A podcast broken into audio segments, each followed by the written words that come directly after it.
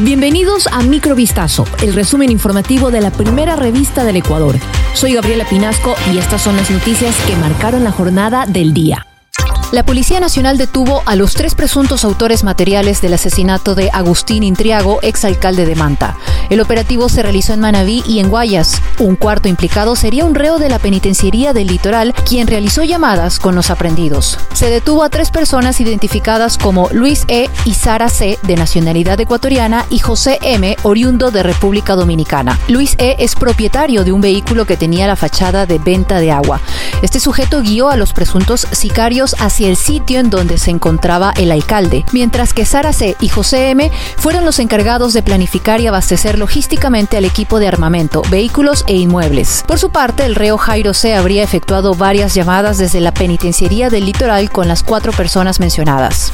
Un nuevo decreto ley que busca contribuir en la reducción de la contaminación por plástico y atiende a una demanda de los recicladores fue firmado bajo el carácter de económico urgente por el presidente Guillermo Lazo. La aplicación de este decreto se extiende a todas las sociedades y personas naturales que importen, produzcan o comercialicen botellas plásticas PET no retornables para envasado de bebidas en el territorio nacional. También a quienes importen bebidas envasadas en dichas botellas bajo el régimen de consumo, así como a las empresas embotelladoras de bebidas y recicladoras transformadoras que se encargan de procesar estos residuos en todo el país.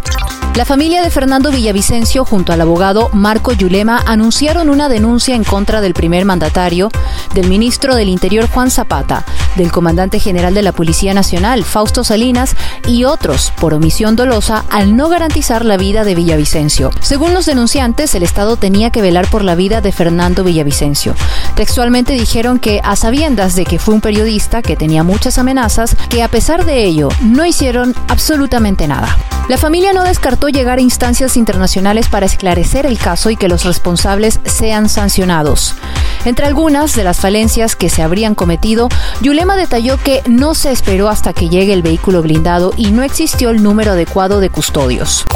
Las elecciones en Ecuador se celebrarán en medio de la peor crisis de seguridad de la historia del país, que pasó en cinco años de una tasa de 5,8 a 25,62 homicidios intencionales por cada 100.000 habitantes, su cifra más alta. La Policía Nacional recomienda a la ciudadanía no llevar bolsos de mano o mochilas a los recintos electorales para evitar la demora en el ingreso, ya que se realizarán controles minuciosos, es decir, acudir únicamente con su documento de identidad para poder ejercer su derecho al voto. Las fuerzas del orden anunciaron el refuerzo de 53.000 efectivos de la Policía Nacional y 43.000 de las Fuerzas Armadas para resguardar desde el 16 de agosto los recintos electorales.